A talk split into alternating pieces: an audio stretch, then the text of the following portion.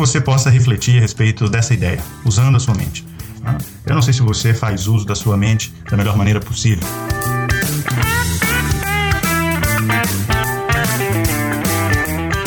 Você ouve agora Hipnocast, o podcast da hipnose.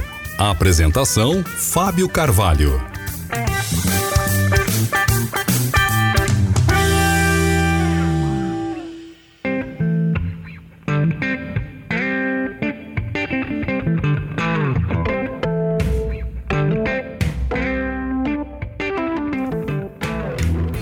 Olá, seja bem-vindo ao Hipnocast. Neste episódio vou falar contigo a respeito de usar a sua mente. É verdade. Eu sou Fábio Carvalho. Neste episódio eu vou compartilhar contigo uma compilação, eu diria assim, de uma das aulas que eu ministrei, onde eu abordei o tema usando a sua mente. Portanto, então, eu deixo você agora com o áudio extraído desta aula especial oferecida no contexto de programação neurolinguística e assuntos afins. É, e aí nós partimos de um princípio, nós estamos falando então de consciência. Né? ter consciência daquilo que nós não sabemos. E o princípio central de tudo isso é que ter consciência daquilo que nós não sabemos é parte da ideia central de que todos os, os, os nossos conhecimentos, de alguma maneira uh, ou de outra, uh, eles são oriundos do seguinte princípio. Quando nós trabalhamos e pensamos numa experiência, seja uma experiência agradável, que aconteceu no passado, uma experiência uh, que tenha aí algum tipo de relação com a maneira com que nós interagimos, né, com a maneira com que nós uh, modificamos a nossa percepção com relação às coisas, faz com que muitas vezes aquilo que nós observamos aconteça de tal maneira que as sensações, sejam elas às vezes uh, percebidas de forma uh, direta ou indireta, não fiquem muito claras para nós. O que acontece principalmente é que existe um filtro e esse filtro faz com que nós eliminamos aí muitas das condições que vão permitir, de alguma maneira, que nós interpretemos a experiência da melhor maneira possível. Então, o exercício aqui seria da seguinte maneira: é que você pensasse agora em algo desagradável. É, se você pensar em algo desagradável que te faça sentir mal, né, é, o exercício inicial aqui é basicamente que você escolha isso. Quando você fizer isso, né, você pode escurecer um pouquinho a, a imagem é, e você vai escurecendo essa imagem mais e mais. E aí você pode ir diminuindo a luminosidade de tal maneira que você já tem essa imagem ou esse algo desagradável não te incomodando. Para que isso aconteça é um exercício muito complexo, porque muitas vezes a gente, é, nós estamos associados a situações. E quando nós estamos é, associados a situações, nós temos uma conexão emocional com essas situações. E essa conexão emocional faz muitas vezes que nós tenhamos uma dificuldade de criar é, esse tipo de é, pensamento, principalmente aqui do que nós estamos falando da imaginação. Se no exercício inicial nós, possamos, nós podemos pensar numa experiência agradável que aconteceu no passado e a partir desse pensamento de algo agradável nós podemos modificar a, a, alguns princípios, esses princípios nós temos até um nome técnico para determinar isso, mas o mais importante é que nós podemos é, considerar alguns, eu vou chamar de atributos. Esses atributos podem ser, por exemplo, a luminosidade da imagem, né, que nós imaginamos, que nós resgatamos né, dessa experiência, é, observar, por exemplo, essa experiência acontecendo de tal maneira que a gente comece a perceber as nossas sensações. E aí, quanto mais claro, quanto mais vívido, quanto mais presente, quanto mais dentro da experiência, mais próxima daquela sensação. E aquela sensação ela cresce, ela fica, obviamente, é, de alguma maneira, é, ela gera uma modificação na nossa estrutura. Essa modificação na nossa estrutura pode ser muitas vezes associada à maneira com que o nosso pensamento está permitindo que a nossa, eu vou chamar isso de mente, conduza essa interpretação da melhor maneira possível. Quando nós estamos falando disso, um dos elementos centrais aqui é justamente o fato de que quando nós podemos controlar a imagem, basicamente o que nós estamos dizendo é o seguinte: todos esses atributos eu consigo fazer controle dele. É, por exemplo, por que eu não poderia controlar a luminosidade das minhas lembranças, dos meus pensamentos desagradáveis? Se eles são muito vívidos, muito claros, por que eu não poderia de repente é, afastá-los é, e ou diminuí-los ou escurecê-los? Uh, se é um pensamento muito bom, por que eu não poderia, de repente, deixá-lo mais claro? Se é um pensamento muito bom, por que eu não poderia crescê-lo? Por que eu não poderia, de repente, imaginar-me entrando uh, nessa experiência?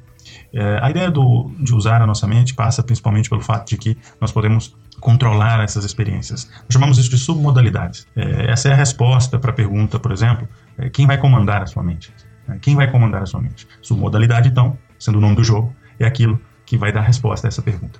Basicamente, quando nós estamos falando de uh, submodalidades, o exercício principal por trás disso aqui é que você pode associar emoções ou dissociar emoções. Um exemplo é que nós podemos buscar, por exemplo, na música do circo, ou algo que seja engraçado, ou algo que seja pitoresco, e a partir daí nós fazemos o exercício de é, como por exemplo assistir um filme, e a partir daí resgatar a experiência que nós estamos é, tendo e que é a experiência que está por trás é, de tudo o que está acontecendo. Então, uma das maneiras de fazer isso, né, de fazer essa modificação, de fazer essa alteração, é justamente fazendo o exercício de você, por exemplo, imaginando assistindo a um filme e colocar de repente nesse filme uh, um elemento adicional que não estava no filme. Então, deixa eu dar um exemplo. A música de circo, aquela música engraçada, né? Você pode utilizar ela, por exemplo, num, num, filme, e esse filme, na verdade, não é um filme qualquer, senão um filme da tua experiência. Você resgata o filme da tua experiência. E a partir daí, o que você vai fazer é, resgatando o filme da tua experiência, imaginá-lo de trás para frente. Então, quando você assiste esse filme de forma imaginária, né, você resgata essa informação e assiste ele de trás para frente, basta você então agregar aqui um elemento de conexão emocional muito forte ou de dissociação muito forte. E aí, para isso, você traz então o que nós chamamos de um, esses elementos, muitas vezes engraçados, como por exemplo a música do filme, a música de circo, enquanto você assiste o filme. E ao fazer isso, o que está acontecendo? Você está criando a possibilidade de usar melhor as suas capacidades, é, que nós chamamos de capacidades mentais. Essas capacidades, por exemplo, elas, essas mudanças, é, por conta dessas capacidades que você tem de trabalhar o teu pensamento, trabalhar a maneira com que você utiliza a sua mente, faz toda a diferença. Essas mudanças acontecem em instantes. Essas mudanças acontecem de forma muito uh, rápida. O que é principal, e aí é um dos elementos né, da ferramenta que faz bastante uso da dessa ideia de usando a sua mente, né, de você modificar os padrões mentais, é justamente a programação neurolinguística. Então, a programação neurolinguística te permite fazer essa, essa, uh, o uso de certas técnicas e a partir daí você controla certos, certas situações, certos pensamentos, certos padrões, certos modelos, utilizando certas técnicas para facilitar justamente essa ideia. Então, por exemplo, dor e prazer uh, são as forças que definem o mundo. Dor e prazer são literalmente as forças que definem o mundo. Nesse sentido, ou nós deixamos essas forças nos controlarem, ou nós as entendemos e as controlamos. Ou seja, ou nós deixamos que as forças dor e prazer nos controlem, ou nós as controlamos. Então, se eu não controlo essas duas coisas, basicamente o que vai acontecer é que eu não tenho literalmente eh, um controle mental por sobre é, a maneira com que eu vou reagir com relação à dor ou com relação ao prazer. E de regra disse que as pessoas buscam ou evitar a dor ou encontrar o prazer. Então, nessa dualidade entre encontrar o prazer e evitar a dor, nós temos aí um elemento que é justamente a crença. Quando nós falamos de crença, a força da crença, quando nós mudamos as nossas crenças, nós de alguma maneira geramos resultados que são resultados extremamente impactantes. E esses resultados são frutos da maneira com que nós utilizamos o nosso padrão, o nosso modelo mental. Quando nós mudamos as nossas crenças, nós literalmente podemos modificar é, todo o resto da nossa vida.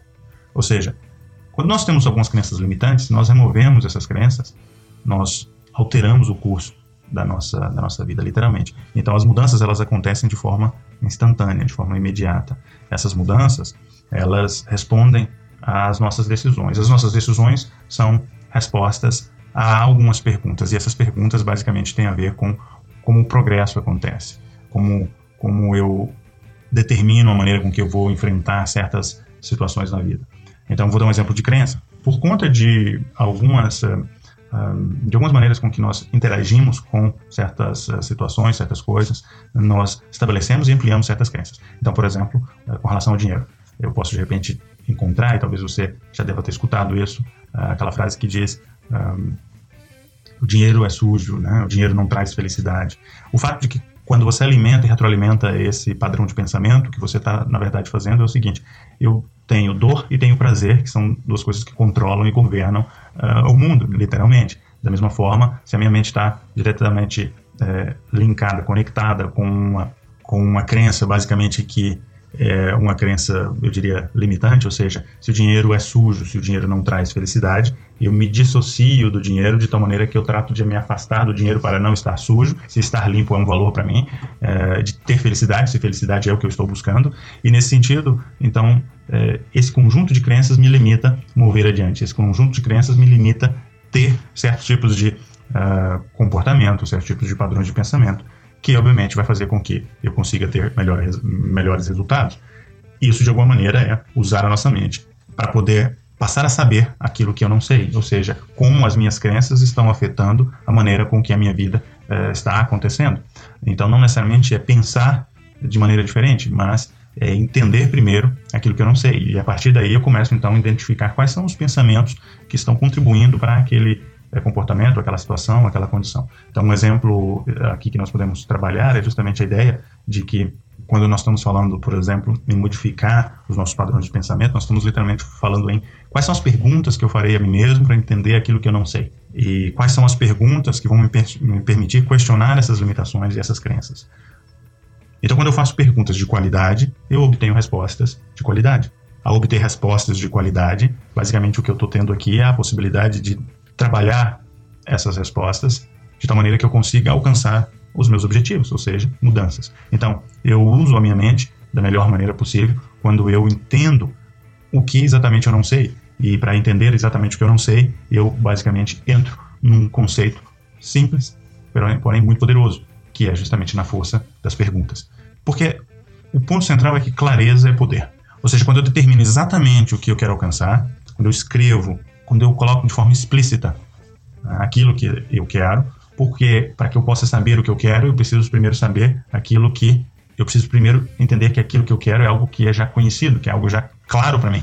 Né? Então, por isso, as perguntas são importantes para que eu possa sair da condição de, vou chamar, vou utilizar a palavra ignorância, ou seja, sair da condição de ignorância para que eu saia daquela condição onde eu não sei o que eu não sei, e a partir daí, então, eu determino as possibilidades, e dentro das possibilidades eu tomo uma decisão, e essa decisão vai me fazer, então, ter clareza de determinar, por exemplo, o que, que eu realmente quero alcançar, o que, que eu quero realmente conseguir. E quando isso acontece, eu posso manifestar isso de diferentes maneiras. Eu posso escrever, eu posso gravar isso, eu posso dizer para alguém, eu posso demonstrar isso.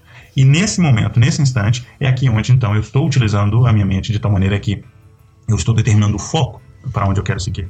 Mas então, nesse sentido, nós podemos entender também que é o, a minha determinação, a minha decisão, é o meu foco que determina onde eu quero ir, e não o medo, e não uma crença que me limite e não um pensamento que me tire de repente desse foco. Ou seja, é o foco onde eu quero ir que determina então que de alguma maneira eu tenho clareza com relação ao meu objetivo.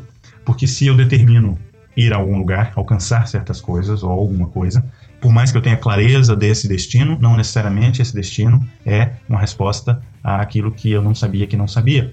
O fato é que se eu ainda não sei onde eu quero chegar, qualquer lugar serve.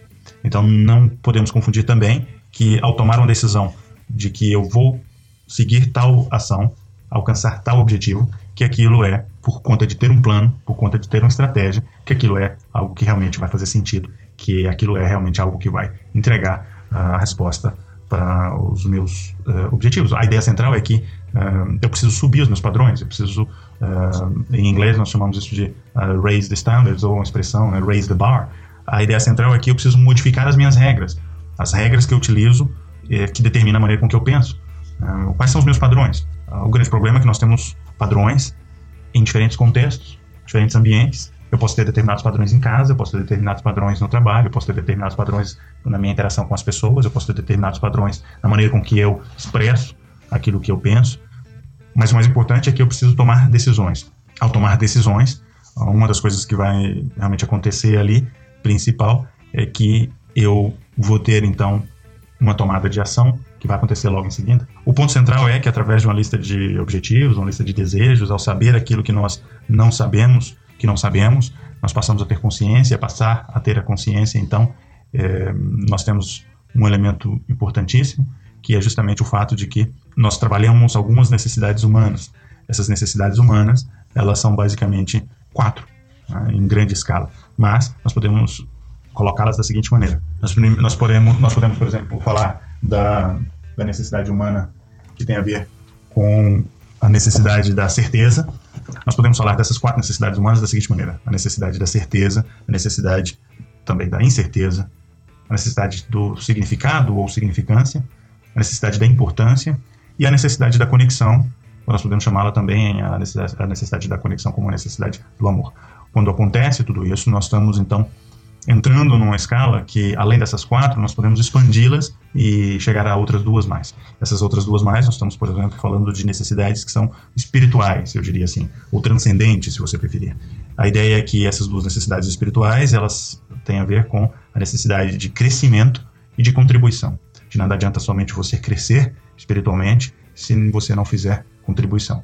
Porque na junção da sua, do seu crescimento espiritual ou transcendente e da sua, ou da sua contribuição, o que você está fazendo ali naquele momento é unindo essas duas necessidades num princípio num padrão específico, que na verdade é de um crescimento é, moral, além daquele modelo simplesmente filosófico do que seria moral. Eu acho que aqui nós chegamos a um, um entendimento é, muito amplo, porém eu diria bastante uh, condensado de alguma maneira também, uh, com relação a alguns princípios de como nós podemos entender essa ideia de usar a nossa mente. Uh, usar a nossa mente tem a ver com nós podemos eh, alcançar certos tipos de situações onde nós podemos, por exemplo, controlar a nossa mente não só a partir de determinar modelos mentais diferentes, mas também a partir da ideia de que nós podemos identificar elementos que são precisamente elementos que eu vou chamar aqui agora de atributos, né, ao invés de simplesmente dizer elementos, porque talvez vai ficar muito vago dizer elementos, né? Mas atributos que me permite, de alguma maneira, identificar ali quais as características uh, dos meus padrões de pensamento. Porque pensamento gera sentimento, que gera comportamento. A maneira com que eu estou tendo consciência do meu ambiente, né, do contexto onde eu estou, vai contribuir diretamente na maneira com que eu vou interagir com o meu com, com esse mesmo ambiente. Então, além dessa ideia do, do ambiente, nós temos um outro aspecto, né, que existem alguns níveis que nós chamamos até dentro da programação neurolinguística de níveis neurológicos. É, o que acontece principalmente com relação a isso é que às vezes quando nós estamos falando, por exemplo, e, e aqui eu acho que é uma, uma coisa importantíssima, né, é, é o seguinte: nesse nível de ambiente nós trabalhamos uma das coisas que, que talvez seja centrais quando nós estamos falando de usar nossa mente, que é ter essa consciência de onde eu estou, né? de quando as coisas estão acontecendo.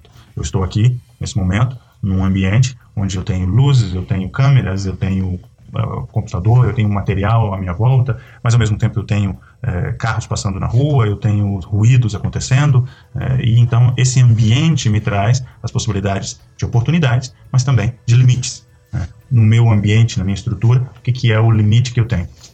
E, e, quais são a, as maneiras com que eu vou interagir com esse limite. A partir daí, então, eu começo a criar uma consciência daquilo que eu não sei, que eu não sei. Ou seja, isso aqui é controlado até agora, porque então, por ser controlado, estou estabelecendo limites. Onde eu estou, quando está acontecendo. Depois, um outro elemento tem a ver com um outro nível, tem a ver com o comportamento. O nível de comportamento é justamente onde é, quais são as minhas ações, quais são as minhas reações. Isso determina o meu padrão de pensamento, consequentemente a maneira com que eu vou me comportar, a maneira com que eu vou me expressar o que está me acontecendo, né?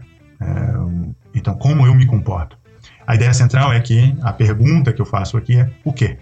Então, nesse sentido, quando eu pergunto o quê, eu estou determinando, então, um nível de comportamento. O que está acontecendo? Né? Como você está é, reagindo? Mas a ideia é que o como também está associado a um outro nível. Porque num nível superior, nós temos o, nível, o, nível, o nível de capacidade, ou nós podemos chamar o nível de habilidade. Nesse nível de capacidade, nível de habilidade, o que está acontecendo principalmente é que eu estou determinando a direção ou a estratégia com relação àquilo que eu estou experienciando, estou experimentando. Basicamente tem a ver com o nível da ação, do fazer. Então lembra-se que nós estamos falando aqui do seguinte, no exemplo, é, é como todo esse ambiente, né, essas oportunidades, esses, os limites estabelecidos, é, frente aos comportamentos que eu estou tendo, a maneira com que eu estou me expressando, com os meus padrões de pensamento, com a, a maneira que eu estou utilizando a minha mente, está, obviamente, sendo determinada. Não só a ideia de que agora eu sei exatamente o que eu não sabia antes, né? Eu estou começando a ter consciência mais ampla. É, então, eu tenho certas estratégias, ou seja, eu tenho certas habilidades, certas capacidades.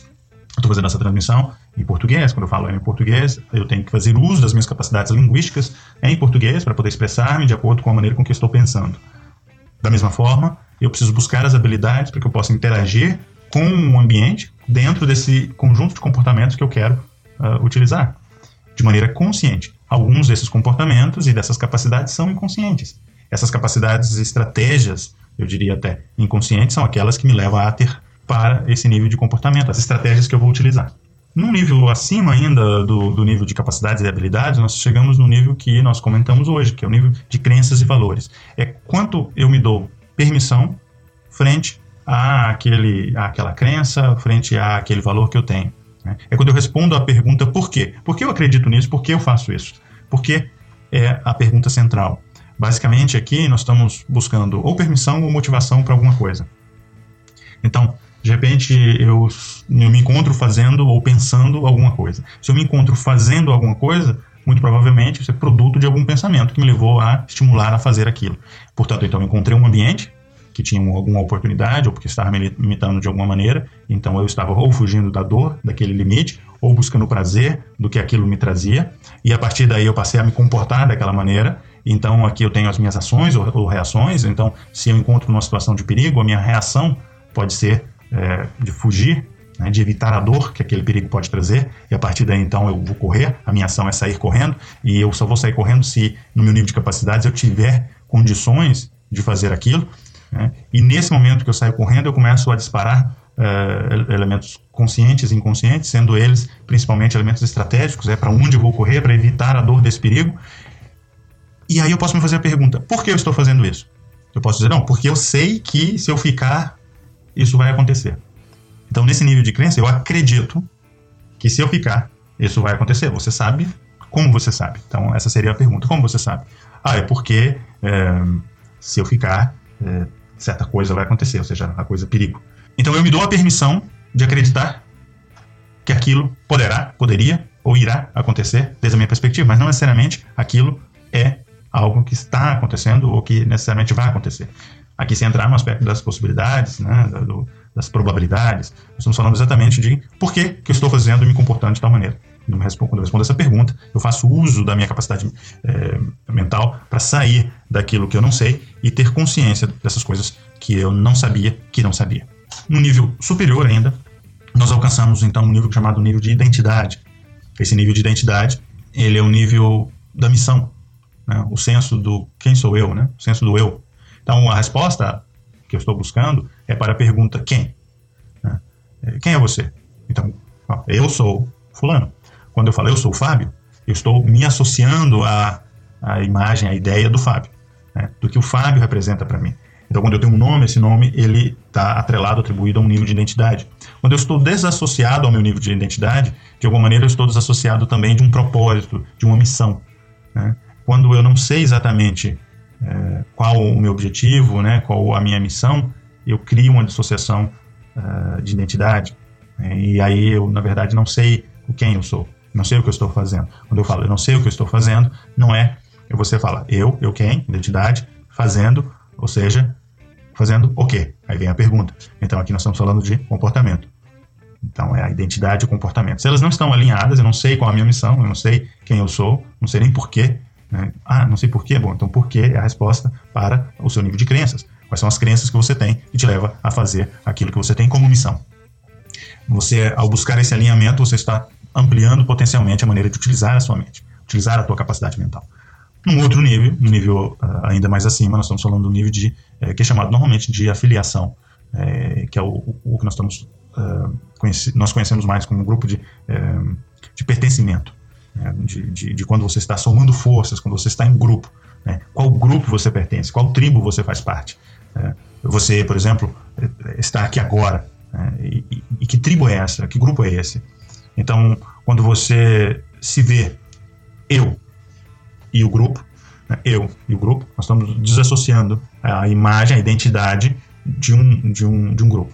Quando você se vê junto ao grupo, você está trazendo a tua identidade, o teu senso de eu, a tua missão, e você encontra a tua missão somada forças ao grupo. Portanto, então faz sentido você estar aglutinado, estar em um grupo. Então você faz parte daquele grupo e ao mesmo tempo que você, ao fazer parte daquele grupo, você vai passar a sentir-se é, como pertencente daquele grupo. Esse é, é, o nível de afiliação. A ideia central é que se não há um alinhamento, né, você, por mais que tenha essa percepção e clareza de quem você é, é você não alguns algumas é, algumas estratégias e alguns objetivos eles podem passar pela necessidade de trabalhar é, de uma maneira colaborativa, trabalhar em grupo. Se isso não acontece, nós estamos falando então de um próximo nível, que é o nível de espiritualidade. No nível de espiritualidade, nós estamos falando de visão e propósito, é, além da missão. É, é, é uma visão maior. É, isso vai aproximar você do elemento é, ser. Né? Quem, quando você sai lá do ambiente presente, né, do teu ambiente onde você está aqui agora, com relação ao teu objetivo, é, essa é a diferença, onde nós saímos do presente do ter alguma coisa, de estar no ambiente. Eu tenho as câmeras aqui, eu tenho você assistindo aqui, eu tenho uh, o áudio gravado, eu tenho a preocupação aqui com, com as luzes, com o conteúdo, com essa interação, com o meu comportamento, a minha ação, a minha reação, aquilo que eu acredito. Né? Acredito ser isso algo realmente de valor ou não, qual a minha missão, quem eu sou, né? faço parte de um grupo, você é minha tribo, a maneira com que eu estou expressando, né? o nível de entusiasmo que eu vou passando com relação à, à minha expressão. E vou medindo isso pensando numa estratégia onde é, eu necessariamente busco talvez utilizar isso num contexto onde esse nível de expressão faça sentido. Mas quando nós chegamos numa visão, num propósito, num nível espiritual, num nível mais uh, amplo, nós estamos uh, voltado já à ideia do ser. Porque aqui nós estamos buscando, por exemplo, uh, quem mais? Ou seja, será que é só eu, o meu pensamento, usar a minha mente suficiente para deixar de saber aquilo que eu não sei e passar a saber, ou seja, tudo aquilo, as coisas que eu não sei, que eu não sei, eu vou encontrar resposta somente quando eu alinhar todos os níveis, ambiente, comportamento, capacidades, crenças e valores, identidade? Talvez não. Talvez aqui o que pode me conectar é algo mais. Então, quem mais? E aí é onde nós encontramos, por exemplo, a nossa relação com Deus, ou a nossa relação com a divindade, ou com a maneira, com as nossas crenças em quem mais, algo maior. Não a crença, hum, não a crença necessariamente de que se eu fizer tal coisa, aquilo vai acontecer por conta de uma experiência passada, porque é assim que eu fui criado, é assim que eu penso, é assim que a sociedade pensa, enfim. Não, algo além. Ou seja, propósito. Uh, e isso tem a ver com a humanidade, com o universo, com, uma visão que vai além. Quando eu começo a observar a natureza, né, talvez de repente quando estamos falando de responsabilidade social, é, elementos que vão além dessa percepção.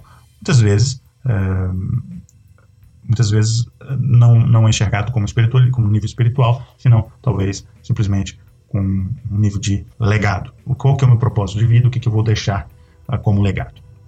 Bom, espero que você tenha acompanhado aqui, que você tenha gostado de todo esse conteúdo que eu preparei e que eu fiz com uh, todo com todo zelo, tal, de tal maneira que eu pudesse aqui transmitir essa informação uh, da melhor maneira possível. Ou, ou, seja, muitas pessoas elas são capazes de motivar-se, por exemplo, para fazer coisas que são agradáveis. Outras elas também conseguem se motivar para fazer coisas que não são necessariamente agradáveis aos seus olhos ou à sua percepção. Mas isso não quer dizer que não seja agradável para elas. Por quê? Porque nós falamos ao início, as pessoas buscam o prazer ou buscam evitar a dor.